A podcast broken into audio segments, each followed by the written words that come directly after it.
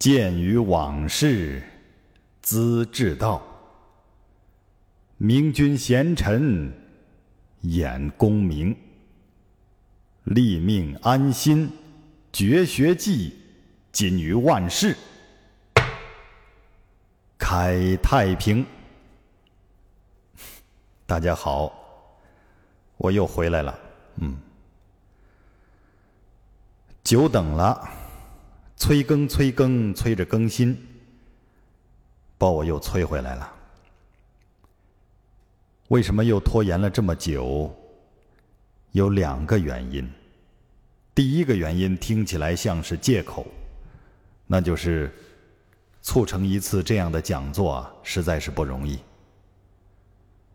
第二个原因是我真正想说的，我认为很重要。因为《资治通鉴》这个课程这本书啊，它最大的特点是，它是众多国学经典里面最有现实意义的。就是指导现实的作用啊，指导现实的这个价值。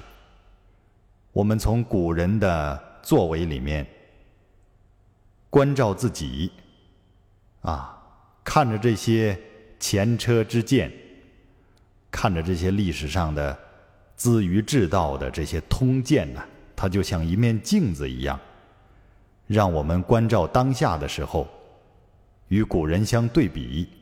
历史是惊人的相似，打开历史的抽屉，可以照见未来。我们在古人的作为当中啊，得到很多的启发、启示，用来指导我们现实的生活和事业啊，这个是它最大的特点。那么基于这个特点呢，它就有一个指导现实的意义和作用啊。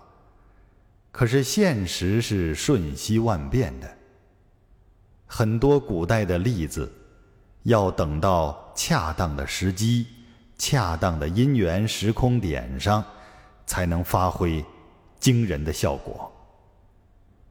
啊，再加上我们自己在学习的过程中，随着时间的推移，随着时间啊和人生阅历的这个。演变增长，会有很多不同的感受，一天比一天成熟，一天比一天呢思想深刻。因此呢，过一段时间再重新来看，过一段时间再重新来讲，它这个内容啊，就会焕发出惊人的意义啊。距离上次的更新呐，这又过了大半年的时间了啊。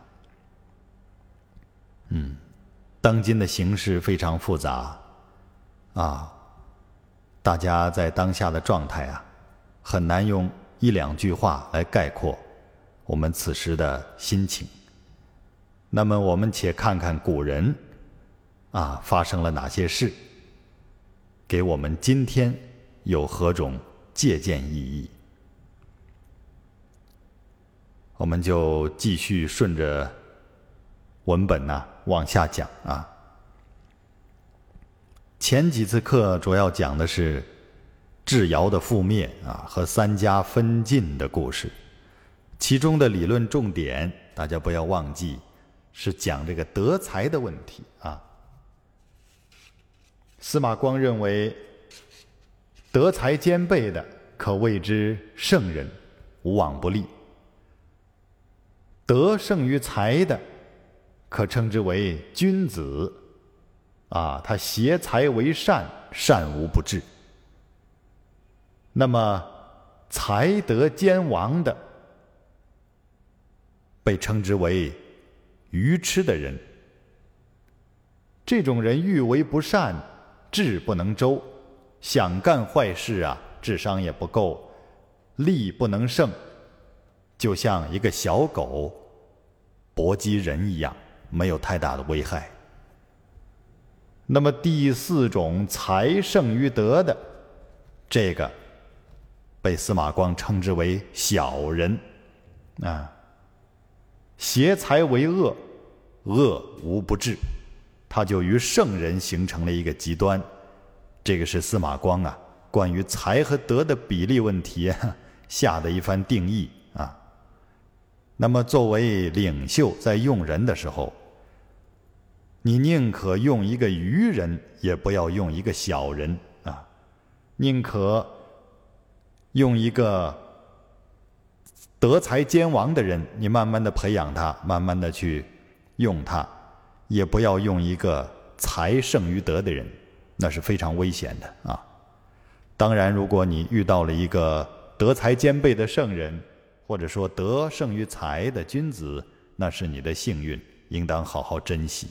但如果你自己德不配位的话，好人也留不住。嗯，这是前几次课。啊，提的这个要点，大家不要忘记了。嗯，学《资治通鉴》呐，不是听历史故事，啊，不是听八卦，而是从这些笔笔记载的真人真事中啊，提炼出我们所需要指导自己的一些理论啊和建设性的意见，还有参考的啊这些前车之鉴。那么接下来顺着文本往下啊，上次讲到了智瑶覆灭了，三家分晋，然后智瑶呢有一个臣子叫豫让，想为智瑶报仇，于是呢他千方百计的谋杀这个赵襄子啊，啊，结果赵襄子前几次原谅了他，认为他是一个忠臣，结果在最后。有一次，躲在桥下下惊了赵襄子的马，被发现了。赵襄子把豫让给杀死了。上次讲到了这里，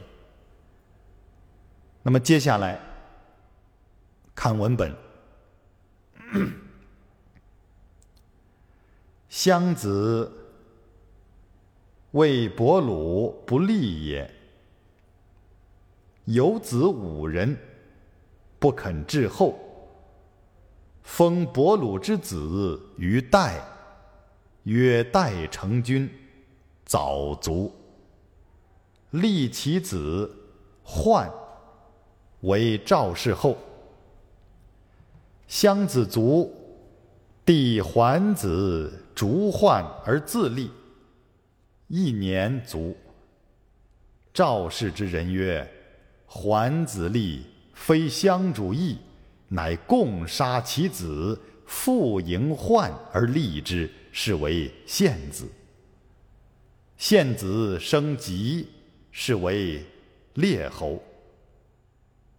嗯，先读到这里。那么在三家分晋之后啊，司马光又分别讲了这个赵国啊、魏国、韩国的一些基本情况。又经历了几代这个君主啊，他们各自都在发展演变之中。刚才读的这一段，翻译一下。他先说这个赵襄子啊，这个赵襄子因为当年父亲没有立哥哥伯鲁为继承人呐，他自己虽然有五个儿子。但是他也不肯立他们为继承人。那他把伯鲁的儿子封在代，就号称代成君。但是这个代成君呐，却不幸早年过世了。又立他的儿子赵焕为赵家的继承人。啊。赵襄子死了以后啊，他弟弟赵桓子就驱逐了这个赵焕，自立为王，结果即位一年呢，也死掉了。赵氏的族人就说呀：“你看看这个赵桓子自立为王，本来就不是赵襄子的本意。”于是呢，大家一起杀死了赵桓子的儿子。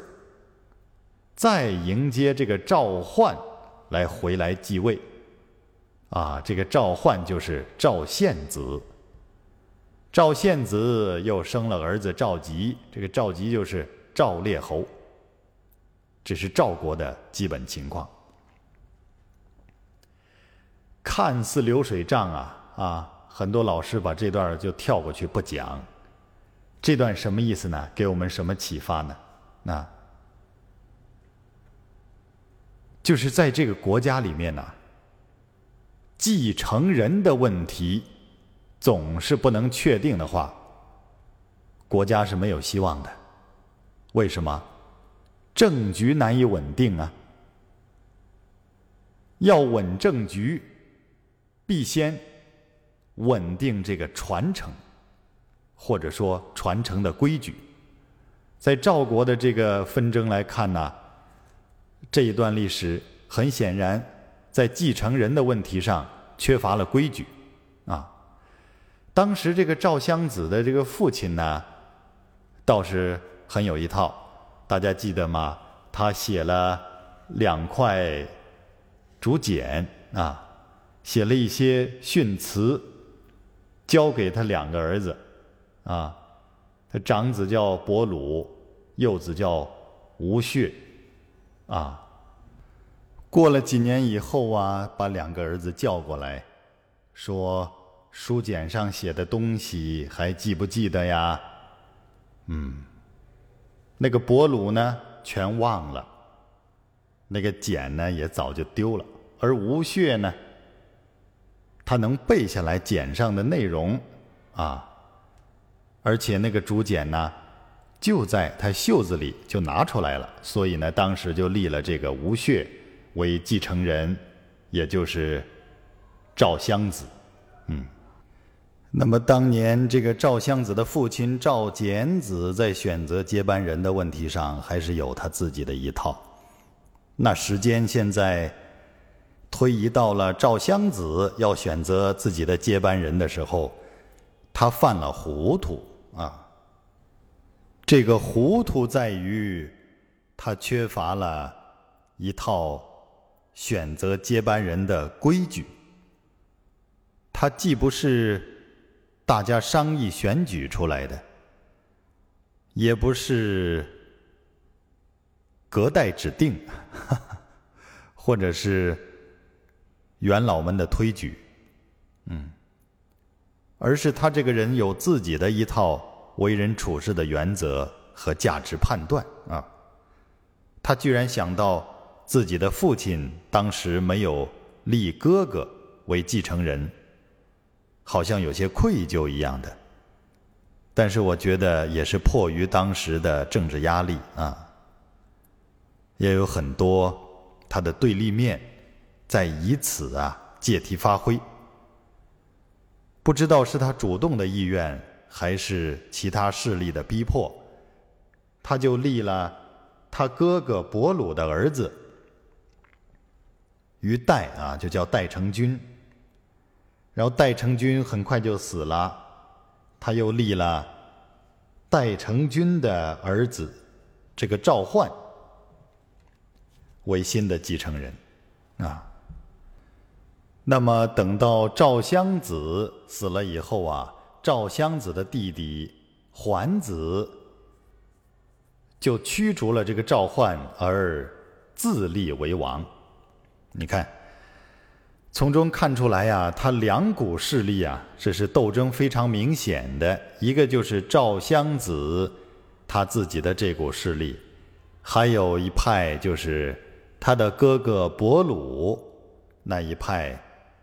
啊，围绕着他哥哥伯鲁的势力，两派斗争，结果啊，在这个立继承人的问题上，反复的纠缠，啊，不能确定，这是国家政局不稳定和赵国当时衰亡的必然，啊，因为他缺乏了一套选拔接班人的规矩。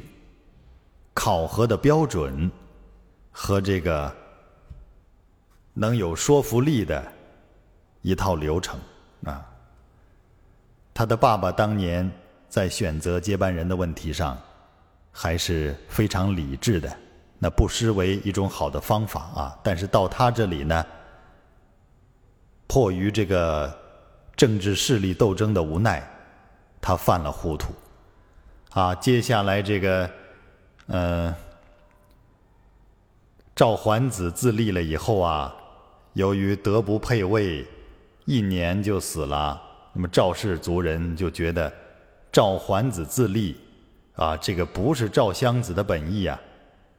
又把赵桓子的儿子给杀了，又把这个赵焕呢接回来立为王啊，等于是这个赵献子是一个赵氏族人把他接回来复辟的政权啊。那这样动动荡荡的情况当中啊，风雨飘摇啊，苟延残喘。赵献子就在动荡当中又传给了赵吉啊，赵烈侯，这就是赵国的基本情况啊。所以说啊，一个企业也好，一个集团也好，接班人的问题上斗争不休、纠缠不休，很快就内耗完蛋了啊。因此，在选拔。接班人的问题上，一定要理智，有一套啊能够服众的、非常有说服力的这个方法、考核标准和啊实施的流程，这是给我们非常重要的一点启示。因此呢，他用了较多的篇幅来介绍当时赵国的情况啊。就是在三家分晋以后，赵、韩、魏三家各自的情况。接下来就是魏国啊。原文：魏斯者，桓子之孙也，是为文侯。啊，就是魏斯，也就是魏桓子的孙子，就是魏文侯。这是魏国，那么韩国的呢？原文：韩康子生五子，五子生前，是为景侯。啊，就是韩康子啊，生了儿子五子，这个五子又生了韩前，也就是韩景侯。嗯，这一段就是赵国、魏国。和韩国的这个传承的情况，那么接下来呢，将主要描写魏文侯的一些事迹和作为啊，我们不妨下次再讲。